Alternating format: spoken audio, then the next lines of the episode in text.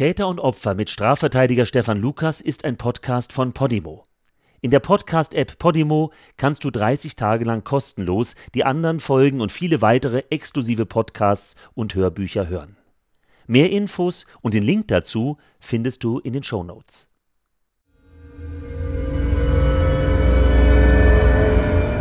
Herr Lukas, ich will das doch alles auch nicht. Aber ich kann nicht anders. Deshalb ist es gut, dass ich jetzt hier bin, in der Psychiatrie. Verstehen Sie? Denn eins müssen Sie wissen. Ich werde es wieder tun. Das kann ich gar nicht verhindern. Immer wieder träume ich davon, Szenen umzusetzen, die ich mir vorher ausdenke und von denen keine der Frauen weiß, wie sie ablaufen werden. Das ist für mich Lustgewinn pur. Ich plane einen Akt ganz genau und zehre von der Vorfreude.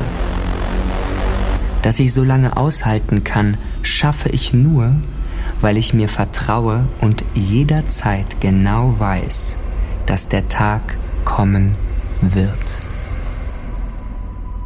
Ich bin eine tickende Zeitbombe.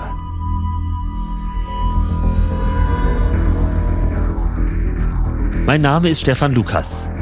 Ich bin Rechtsanwalt und seit bald 25 Jahren ausschließlich im Bereich Strafrecht tätig. In meinem Podcast Täter und Opfer berichte ich euch direkt aus meiner Kanzlei von Fällen, die sich tatsächlich zugetragen haben, die Menschenleben verändert oder gar zerstört haben und die ich alle persönlich verhandelt habe.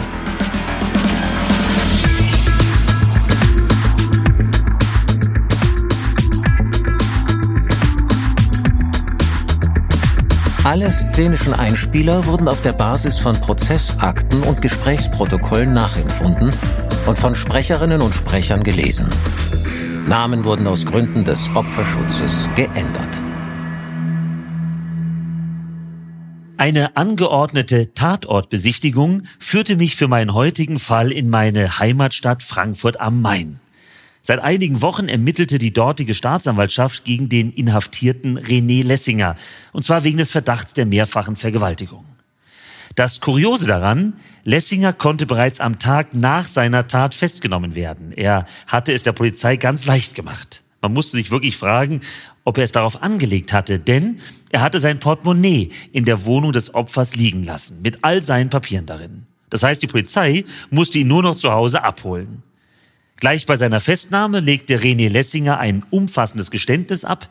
Also ehrlich gesagt hatte ich aufgrund der klaren Faktenlage nicht damit gerechnet, dass das Landgericht den Tatort persönlich in Augenschein nehmen würde. Schließlich begnügen sich Gerichte meistens mit den Fotos in der Akte. Aber das war hier anders. Bei der Ortsbegehung sollten dann Gericht, Staatsanwaltschaft, der Vertreter der Nebenklägerin, in dem Fall des Opfers Kerstin Fichtner, und die Verteidigung, also ich, einen Eindruck von der Situation am Tatort und vom genauen Verlauf der schrecklichen Tatnacht bekommen. Auch Lessinger selbst würde bei der Inaugenscheinnahme des Tatorts dabei sein. Von seinen Erklärungen und Demonstrationen, was sich wann, wie und wo genau in der Tatnacht abgespielt hatte, versprach sich das Gericht weiteren Aufschluss über das Geschehen.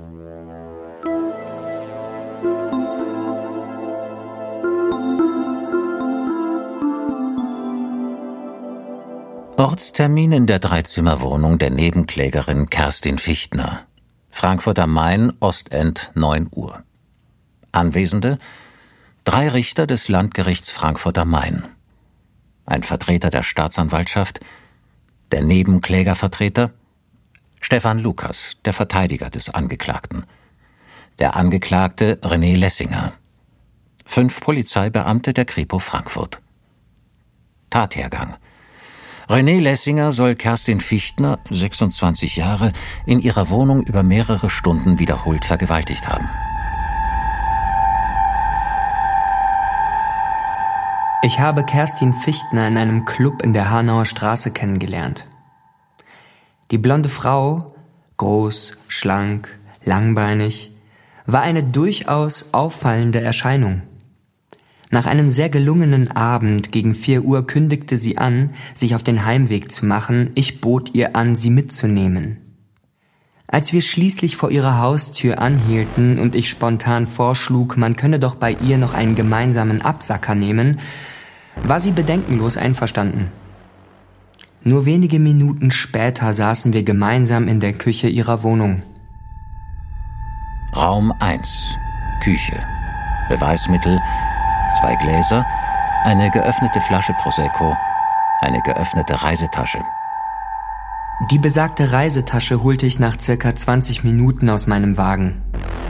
Darin befanden sich meine Requisiten. Kerstin hat sich über die Tasche lustig gemacht und mich mit den Worten Willst du hier einziehen belächelt. Das hat mich wütend gemacht. Ich schlug ihr mit der flachen Hand ins Gesicht. Sie hatte daraufhin eine blutende Wunde an der Lippe. Raum 2 Badezimmer. Beweismittel: ein Damentrainingsanzug, ein paar Handschellen, befestigt am Heizkörper, ein Stück Stoff mit Resten von Klebeband, vermutlich als Knebel verwendet. Dann ging das Spiel los. Ich habe ihr die Regieanweisungen gegeben, hab Dinge gesagt wie Du bist jetzt eine liebe und sportliche junge Frau, die sich gerade im Fitnessstudio verausgabt hat und sich nun im eigenen Bad ihrem Wellnessprogramm widmen möchte. Also los, hüpfen.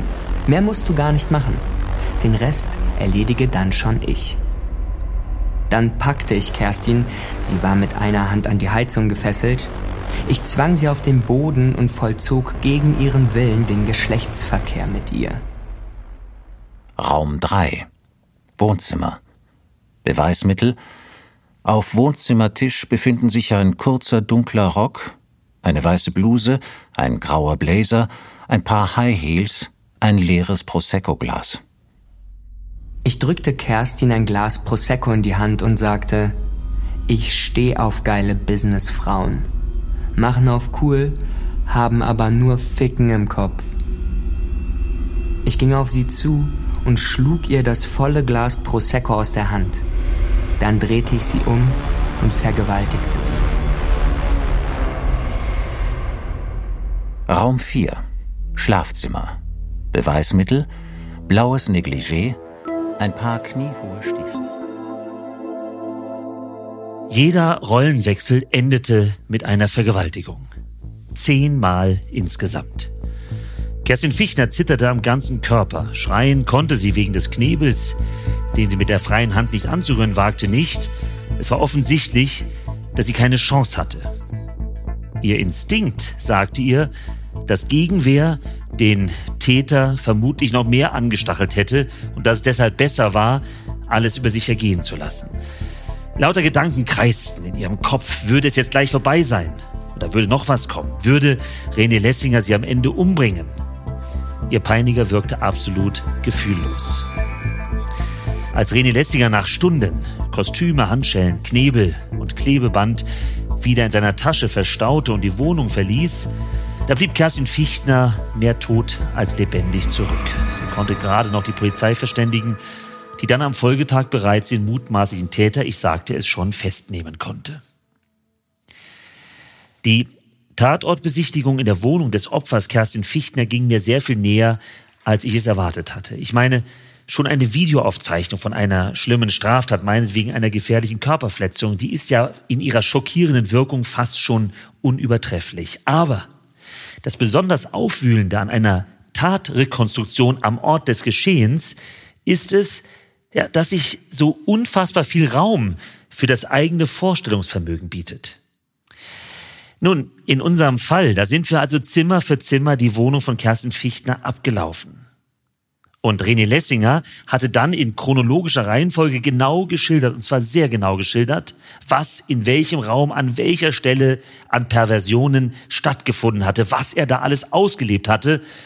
Nur war das, was wir da zu sehen bekamen, gerade deshalb noch schwerer auszuhalten als jeder TV-Thriller, weil hier von realen Vorgängen die Rede war, von Vorfällen, bei denen es keinen Zweifel daran gab, dass sich alles ganz genau so abgespielt hatte. In diesen Räumen, das spürte man, die waren seit Wochen nicht mehr bewohnt, da war das Leben einer jungen Frau zerbrochen. Also ob die Ortsbegehung für die Aufklärung und Wahrheitsfindung hier wirklich erforderlich war, das vermag ich nicht zu sagen. Aber einen Effekt würde diese Ortsbesichtigung ganz sicherlich haben und ich denke, das Gericht wollte diesen Effekt auch erreichen. Wenn mein Mandant später im Prozess wieder haarklein aussagen würde und wenn Kerstin Fichtner zu den ganzen schrecklichen Vorfällen sich als Opfer äußern würde, dann würden sicherlich die Schilderungen der beiden, ich sag mal, potenzierter sich vor unserem geistigen Auge abspielen. Die Taten würden letztlich umso plastischer erscheinen, was sich bewusst oder unbewusst im Urteilsspruch sicherlich strafschärfend auswirken konnte.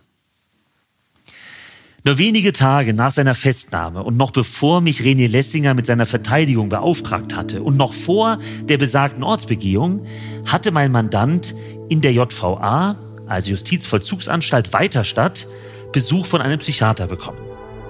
Der hatte von der Staatsanwaltschaft den Auftrag erteilt bekommen, abzuklären, wie es um die Schuldfähigkeit von René Lessinger stand. Also die Frage war, war er überhaupt schuldfähig? Um es gleich zu sagen, wenn jemand nicht in der Lage ist, Schuld auf sich laden zu können, zum Beispiel weil er psychisch tiefgreifend krank ist, dann kann man ihn auch nicht bestrafen, sondern dann muss man überlegen, ob man diese dann zu verurteilende Person statt in ein Gefängnis in einer psychiatrischen Klinik unterbringt.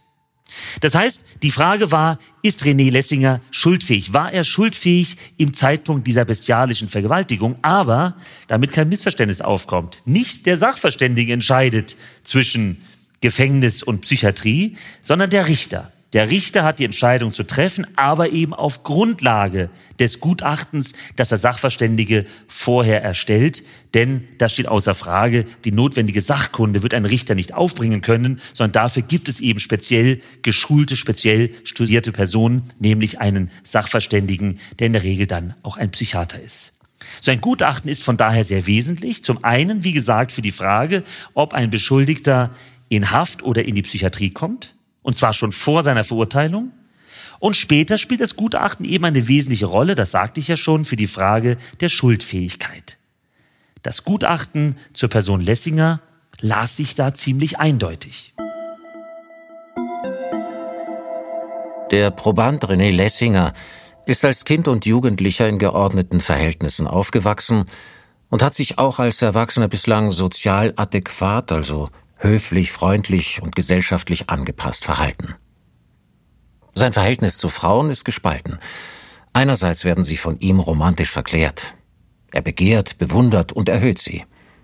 Andererseits verdienen Frauen aus seiner Sicht Strafe, wenn sie sich abweisend oder lieblos verhalten. Dies alles kann die Lust an der sexuellen Erniedrigung von Frauen zur Folge haben. Die Frauen, die es dann trifft, müssen überhaupt keinen entsprechenden Schlüsselreiz gegeben haben. Für den Probanden sind sie dann das Ersatzobjekt, das für die Schmach und gesellschaftliche Konfusion zwischen Mann und Frau gerade zu stehen hat. Eine dissoziale Persönlichkeitsstörung lässt sich beim Probanden René Lessinger nicht feststellen, obwohl er einen wesentlichen Teil seines Selbstbewusstseins aus sexuellen Aktivitäten bezieht. Der Proband war zum Zeitpunkt der Vergewaltigungen schuldunfähig oder jedenfalls in seiner Schuldfähigkeit eingeschränkt. In seinem Gerichtsverfahren soll die endgültige Unterbringung in einem psychiatrischen Krankenhaus angeordnet werden. Darüber hinaus sollte er aus Gründen der öffentlichen Sicherheit sofort in der Psychiatrie untergebracht werden.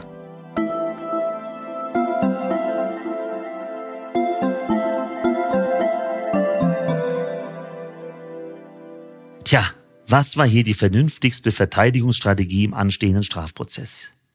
Ich hatte dafür zu sorgen, dass die Richter sich mit sämtlichen Umständen der Tat und vor allem mit der schwierigen Person Lessinger unvoreingenommen und umfassend auseinandersetzen würden. Ich musste erreichen, dass mein Mandant am Ende tatsächlich in eine psychiatrische Klinik und eben nicht ins Gefängnis kommen würde. Und hierfür muss man wissen, im deutschen Strafprozess, da setzt jede Strafe die Schuld des Täters voraus. Schuld ist aber nur möglich, wenn der Täter, klingt jetzt blöd, schuldfähig ist. Das Gesetz definiert ziemlich klar, was Schuldfähigkeit bedeutet. Es ist die Fähigkeit des Täters, das Unrecht seiner Tat einzusehen und nach dieser Einsicht zu handeln. Und so wie es aussieht, fehlte René Lessinger genau diese Fähigkeit. Er war also ganz offenkundig kein Kandidat fürs Gefängnis. Nicht nur jetzt vor dem Prozess, sondern vermutlich auch dann, wenn das Urteil gesprochen würde. Das heißt es allerdings nicht, dass die Taten für René Lessinger am Ende keine Konsequenzen haben würden. Nein, nur würde auf René Lessinger dann eben anstelle einer Freiheitsstrafe eine sogenannte Achtung, Maßregel der Besserung und Sicherung zukommen. Also auf gut Deutsch die Unterbringung mit diesem schweren Wort, nämlich in einem psychiatrischen Krankenhaus. Und die Unterbringung, die würde im Unterschied zu einer Freiheitsstrafe, Achtung, jetzt kommt's, zeitlich unbegrenzt angeordnet werden. Und dass mein Mandanten genau so eine Zukunft erwarten würde, ja, dafür sprach das schriftliche Gutachten ziemlich eindeutig. Auf René Lessinger wartete also, so wie es aussah, eine sehr lange Zeit in der Psychiatrie. Und aus der Psychiatrie würde er erst rauskommen, wenn ein Gericht bei den mindestens einmal im Jahr durchzuführenden Prüfungen, natürlich immer begleitet von Ärzten und Gutachtern, feststellen würde, dass die Voraussetzungen für eine weitere Unterbringung nicht mehr vorliegen. Die Unterbringung in einem psychiatrischen Krankenhaus ist daher zwar was völlig anderes als die Verbüßung einer Haftstrafe in einem Gefängnis, aber sie ist ebenfalls eine gravierende Freiheitsentziehung, die zudem möglicherweise viel länger dauern kann als jede Haft. Sie kann also ein echtes lebenslänglich bedeuten. Ich kann nicht leugnen, dass René Lessinger mich, ich hoffe, ihr versteht das richtig, ja, ein Stück weit fasziniert hatte. Er hatte ein durchaus beeindruckendes Erscheinungsbild und ein charismatisches Auftreten. Seine Haare trug er sehr gepflegt auf minimal gekürzt. Er hatte also vermutlich eine Halbglatze. Dazu trug er eine Nickelbrille. Seine Sprechweise war äußerst, ich sage mal, diszipliniert und sie ließ ihn gebildet, ich möchte sagen, fast schon intellektuell erscheinen. Und seine warme und angenehme Stimme und sein freundliches, verbindliches Lächeln waren dazu geeignet, ja, sowas wie Sympathie zu wecken. Ich fragte mich, was war dieser René Lessinger für ein Mensch? Ein Psychopath? Er war doch sicherlich kein Hannibal Lecter. Auf jeden Fall jemand, der immer die Fäden in der Hand hielt. Ich war mir sicher, sein frühes Geständnis bei der Polizei war nicht das Verdienst besonders geschulter oder fähiger Beamter gewesen. Nein, ich war überzeugt davon, dass niemand auch nur ein Sterbenswort aus ihm rausbekommen hätte, wenn René Lessinger nicht hätte reden wollen. Herr Lukas, so sagte er mir bei einem meiner Besuche, mein Verhalten in der besagten Nacht ist durch nichts wieder gut zu machen. Mir ist bewusst, sagte er, dass ich mich schäbig benommen habe und mein Verhalten unverzeihlich ist. Deshalb wollte ich von Anfang an volle Aufklärung. Tja, obwohl diese Sätze inhaltlich so ziemlich alles enthielten, was ein von Reue getragenes Geständnis ausmachte, vermisste ich in den Worten Lessingers eine ganz entscheidende Komponente. Ihr kommt selbst drauf, richtig, Gefühl. Entweder dieser Mann hatte keine Gefühle, was nicht zu vermuten war, oder er wusste sie ebenso gut zu kontrollieren wie alles andere auch. Er schien genau zu wissen, welche Worte an welcher Stelle angebracht waren oder von ihm erwartet wurden. Und vermutlich wusste er auch ganz, ganz genau, was er besser für sich behalten sollte, gerade im Zusammenhang mit den Vergewaltigungen. Ja, ich kann sagen, dieser Mann war mir unheimlich.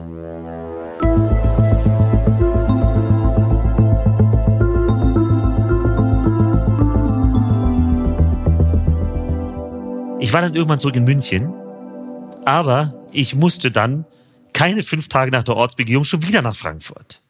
Ich hatte nämlich vom Landgericht zwischenzeitlich ein Fax bekommen und darin hatte mir das Gericht mitgeteilt, dass die Staatsanwaltschaft beim zuständigen Gericht beantragt hatte, den Unterbringungsbefehl zu erweitern. Und das verhieß nichts Gutes, denn es konnte ja nur bedeuten, dass die Staatsanwaltschaft mittlerweile neue Tatvorwürfe, weitere Tatvorwürfe gegen Lessinger erhob und die dann auch eben gerne in den Unterbringungsbefehl reinbringen wollte. Also offenbar musste es um etwas Gravierendes gehen, wenn dafür extra der Unterbringungsbefehl geändert werden sollte und ich nochmal nach Frankfurt musste. Aber um was ist er geändert worden? Auf das, worum es tatsächlich ging, wäre ich nie gekommen. Bereits neun Jahre zuvor hatte René Lessinger auf einer Cola-Dose seine Fingerspuren hinterlassen, die die Polizei ihm erst jetzt zuordnen konnte. Nach seiner Festnahme waren ihm im Rahmen der sogenannten erkennungsdienstlichen Maßnahmen Fingerabdrücke abgenommen worden. Mittels neuester Kriminaltechnik führte anschließend ein Abgleich mit ungeklärten Fällen zu einem Fahndungserfolg.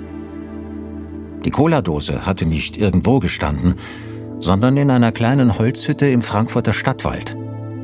In dieser Hütte war damals ein 19-jähriges Mädchen mehrfach vergewaltigt und schließlich durch Enthauptung getötet worden. Der Täter hatte ihr mit einem Fleischermesser den Kopf abgeschnitten. Hämatome und Spermaspuren ließen den Schluss zu, dass sich das Martyrium über drei Tage hingezogen haben musste. Neun Jahre später hatte der mutmaßliche Täter auf einmal einen Namen. Nachdem jetzt dieser weitere Tatvorwurf hinzugekommen war, der genau genommen noch gravierender war als die ohnehin schon gravierende Vergewaltigung von Kerstin Fichtner, schien mir mit der Urteilsverkündung eine endgültige Unterbringung, tja, zementiert. Es konnte keine Alternative geben. Und René Lessinger hatte sich bereits entschieden, genau diese Variante in seinem anstehenden Prozess regelrecht befeuern zu wollen. Ich werde alles sagen. Ich will mit meiner Vergangenheit aufräumen. Und ich will nie wieder einem Menschen etwas zuleide tun. Warten Sie ab, Herr Lukas. Bis zum Prozess wird es einen großen Knall geben. In diesem Moment schien der Ausgang des Verfahrens bereits festzustehen. René Lessinger würde wegen Schuldunfähigkeit von sämtlichen Vergewaltigungsvorwürfen gegenüber Kerstin Fichtner freigesprochen werden und ebenso vom Vorwurf des Mordes, welchen er seinerzeit in der Waldhütte begangen haben sollte. Aber, ich sagte es vorhin, die Konsequenz wäre nicht Freiheit. Lessinger würde in der Psychiatrie untergebracht werden und ob er daraus jemals wieder entlassen würde, das schien fraglich. Zumindest würde sich bis dahin eine Menge bei ihm verändern müssen, wenn er überhaupt therapierbar war. Viel konnte ich für René Lessinger also nicht tun. Und irgendwie war ich erleichtert, denn ich war überzeugt davon, dass er in höchstem Maße gefährlich war, eine tickende Zeitbombe, wie er es ja selbst ausgedrückt hatte. Alles, worin ich ihn jetzt noch als Verteidiger unterstützen konnte, war ein faires Strafverfahren zu erreichen fairen Umgang durch das Gericht, durch die Staatsanwaltschaft. Dafür zu sorgen, dass sich die Rechtsorgane, also Gericht, Staatsanwaltschaft, genug Zeit nehmen würden, die Persönlichkeit von René Lessinger zu begreifen und sich damit angemessen auseinanderzusetzen. Denn René Lessinger war offenkundig krank. Und genau diesen Umstand, den galt es im Zusammenhang mit den Straftaten erst noch herauszuarbeiten. Der Prozessauftakt sollte am nächsten Tag um 9.30 Uhr sein. Gegen 9 Uhr war ich gerade im Begriff, zum Gericht aufzubrechen, als mich ein Anruf meiner Sekretärin erreichte. Der große Knall, den René Lessinger mir gegenüber angekündigt hatte, kam. Der auf 9.30 Uhr bestimmte Gerichtstermin beim Landgericht Frankfurt war aufgehoben worden. Das Gericht hatte das Verfahren eingestellt. René Lessinger war tot. Er hatte sich in der Nacht von Sonntag auf Montag stranguliert, mit einem zusammengerollten Bettlaken, das er an beiden Enden zusammengeknotet und dann wie eine Schlinge um seinen Hals und den Heizkörper gelegt hatte. Aber es geht noch weiter. Das war nicht der letzte Akt im Theaterstück seines Lebens. Aber das war es wohl, was er mit dem großen Knall gemeint hatte, den er mir bei meinem letzten Besuch von seinem Prozess angekündigt hatte.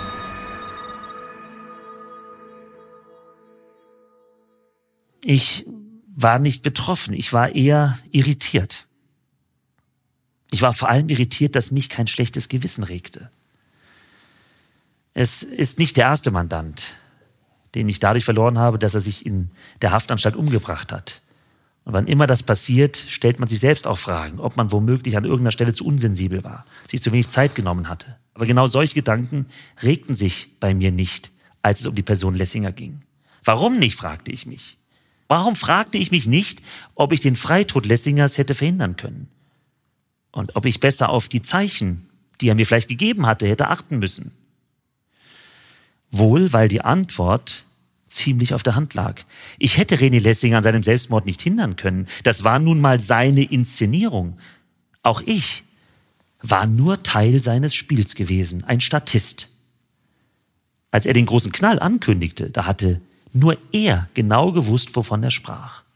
Auch in diesem Moment war er der Regisseur seines eigenen Lebens. Er hatte alle Fäden in der Hand, wie auch bei seinen schrecklichen Straftaten. Immer hatte er die Kontrolle, immer entschied er und nur er über den weiteren Verlauf. Wie musste sich Kerstin Fichtner nun fühlen? Und wie fühlten sich die Eltern von dem ermordeten Mädchen in der Waldhütte? René Lessinger hatte für seine schrecklichen Taten zur Rechenschaft gezogen werden sollen. Vielleicht hätte er nicht bestraft werden können, aber es wäre festgestellt worden, dass er die Taten begangen hat. Es wäre rechtskräftig festgestellt worden, dass er ein Vergewaltiger und Mörder ist. Mit seinem Tod endete das Strafverfahren jedoch. All das, was mit einem Strafprozess erreicht werden soll, greift mit dem Tod des mutmaßlichen Täters nicht mehr. Und wie gesagt, es geht noch weiter. Das war ja das Unheimliche an dem Fall, dass er mit dem Tod des Täters längst nicht endete. René Lessinger hinterließ einen Brief. Dieser Brief enthielt keine Worte des Abschieds, keine Erklärungen, weshalb er freiwillig aus dem Leben geschieden war. Nur einen Satz. USB-Stick bei der Hütte im Wald. Der Stick wurde noch am selben Tag von der Polizei gefunden und sichergestellt. Auf ihm waren Dutzende Drehbücher gespeichert, die René Lessinger alle selbst verfasst hatte die Rollenspiele in der Wohnung von Kerstin Fichtner, die Tage in der Hütte mit dem ans Bett gefesselten Mädchen. Alles war bis ins Detail aufgeschrieben, versehen mit Regieanweisungen und einer Auflistung sämtlicher Requisiten. Was war mit den vielen anderen Drehbüchern? Hatten sie als Vorlage für weitere Gräueltaten gedient, die auf das Konto von René Lessinger gingen? Man musste es befürchten. Und die Polizei würde sich dran machen müssen, unaufgeklärte Fälle zu überprüfen. Tja, vielleicht war auch das der Knall, den René Lessinger damals angekündigt hatte. Was würde als nächstes kommen? Wie weit würde René Lessinger über seinen Tod hinaus noch die Fäden ziehen? Ich weiß es nicht.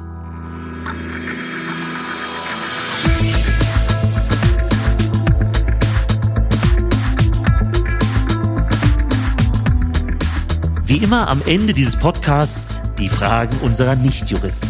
Fragen, die ihr euch zurecht stellt und auf die ich hier an dieser Stelle eingehen möchte.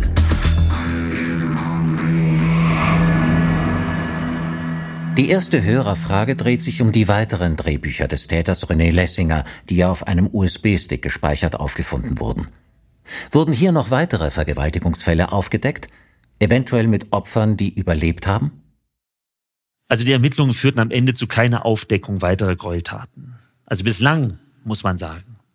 Denn ob der Abgleich der Drehbücher mit ungeklärten Fällen mittlerweile soweit abgeschlossen ist, das weiß ich schlichtweg nicht. Es wäre natürlich sehr zu hoffen, ja, dass alle weiteren Drehbücher eben nicht ebenfalls von René Lessinger umgesetzt worden sind. Aber ehrlich gesagt wage ich das kaum anzunehmen. Ich meine, Lessinger hatte ja extra auf den Stick hingewiesen. Wollte er nur, dass wir uns beim Lesen der Drehbücher, ich sag mal, ekeln oder wollte er uns nicht doch noch auf neue Fährten schicken, also auf weitere Verbrechen stoßen, für die er dann, nachdem er sich selbst getötet hatte, nicht mehr verurteilt werden könnte? Aber allein schon, dass aufgrund der gefundenen Drehbücher im ganz großen Stil ermittelt werden musste und wir alle die große Sorge haben mussten vor neuen Entdeckungen, ich meine, auch das war doch schon für sich genommen ein weiterer trauriger Punktsieg für Lessinger. Ja, und keiner kann sagen, dass es nicht noch mehr Drehbücher gibt. Ja, vielleicht gibt es noch mehr Drehbücher, die eben nicht auf dem Stick gespeichert sind. Vielleicht hat Lessinger auch andere Drehbücher in die Tat umgesetzt und vielleicht hat er in der Vergangenheit ja auch Sexualverbrechen begangen, die er eben nicht vorher minutiös geplant hat und aufgeschrieben hatte. Eben Taten, für die es keiner Drehbücher bedurfte. Vielleicht wird ja noch eine weitere Bombe platzen. Zuzutrauen wäre es René Lessinger. Es ist beklemmend, wie sehr es dieser Mensch schafft, mit anderen zu spielen, ja? Zu Lebzeiten wie über seinen Tod hinaus. Uns erreichte auch eine interessante Frage eines Studenten der forensischen Psychiatrie. Er fragt, wie genau in Deutschland psychiatrische Gutachten bei schweren Straftaten sind. Oder andersherum, wie viele psychisch kranke Täter werden nach einiger Zeit wieder auf freien Fuß gesetzt und werden dann rückfällig? Also wird ein Verurteilter nicht zu einer Gefängnisstrafe verurteilt, sondern in der Psychiatrie untergebracht, dann steht er vor allem die ganze Zeit im Dialog mit Ärzten und er steht unter deren Beobachtung. Schrittweise werden die Verurteilten dann, wie es so schön heißt, gestuft. Das heißt, sie werden peu à peu, also Stufe für Stufe, immer mehr an die lange Leine gelassen. Also alles fängt immer an in einem Trakt, in welchem die Untergebrachten richtig eingesperrt sind. Und manchen geht das jahrelang so, manchen geht das für immer so. René Lessinger wäre womöglich aus diesem Sicherheitstrakt nie mehr rausgekommen. Nochmal zum Verständnis. Die Entscheidung, ob und wann ein Untergebrachter gestuft wird und wann er aus der Unterbringung ganz rausgelassen wird, die trifft allein das zuständige Gericht, das sogenannte Strafvollstreckungsgericht. Die ganzen ärztlichen Untersuchungen und Feststellungen, die bieten nur die Grundlage für die gerichtliche Entscheidung und ebenso die regelmäßigen Sachverständigengutachten, die erstellt werden. Aber natürlich kann man nicht ausschließen, dass da auch mal Fehler auftreten können. Aber was heißt Fehler? Es ist eben möglich, dass jemand entlassen wird, dessen weiterhin bestehende Gefährlichkeit nicht erkannt wurde. Oder umgekehrt, dass jemand viel zu lange drin bleiben muss. Und das ist eben einem sehr schwierigen Spannungsfeld geschuldet. Einerseits ist die Allgemeinheit vor dem Untergebrachten zu schützen, andererseits müssen die freiheitsbeschränkenden Maßnahmen immer verhältnismäßig sein. Also einfach nach dem Motto zu handeln, wir lassen ihn mal drin, besser ist das, ja, dann passiert auch nichts. So geht's nicht. Also ein gewisses Restrisiko sollen die Gerichte sogar eingehen bei ihrer Entscheidung, wenn sie den Freiheitsgedanken und die Grundrechte des Verurteilten wirklich ernst nehmen sollten. Als letztes die Frage einer Hörerin an Stefan Lukas. Sie möchte wissen, wie es sich anfühlt, einen offensichtlichen Psychopathen zu verteidigen. Ich habe mir das vor dieser Frage gar nicht so bewusst überlegt gehabt bis jetzt. Jetzt mache ich's und muss sagen, ja, mir persönlich fällt es meistens schwer.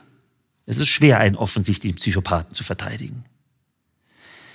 Wisst ihr, ich bin ein Mensch, der gerne versteht, was das Gegenüber zu mir sagt. Ich möchte verstehen, warum ein Mandant eine bestimmte Tat begangen hat. Ich will die Motive ergründen und womöglich Brücken bauen. Also Motive wie Rache, Eifersucht, ja, die kommen in den besten Familien vor. Und diese Motive, die kann man auch grundsätzlich verstehen. Auch wenn man vielleicht in den meisten Fällen sagt, hm, ich für mich kann es nicht nachvollziehen. Aber das Ticken eines Psychopathen, das ist oft dermaßen irrational, dass man die Tat und den Täter dahinter einfach nicht begreifen kann. Immer muss man sich dann sagen, vergiss nicht, er ist krank, er ist nicht schuldfähig, er hat die und die Probleme, aber das ist unbefriedigend und bisweilen unheimlich. Das klingt jetzt vielleicht ein bisschen abstrakt, aber zieht man sich nochmal René Lessinger als Beispiel heran, dann wird sicherlich jedem von euch klar, wie ich das meine.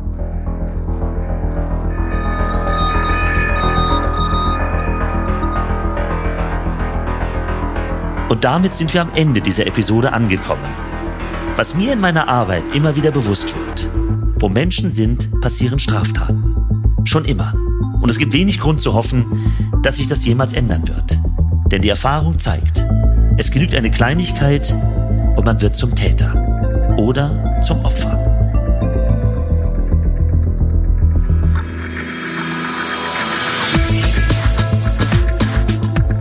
Täter und Opfer. Von und mit Rechtsanwalt Stefan Lukas ist ein Podcast von Podimo.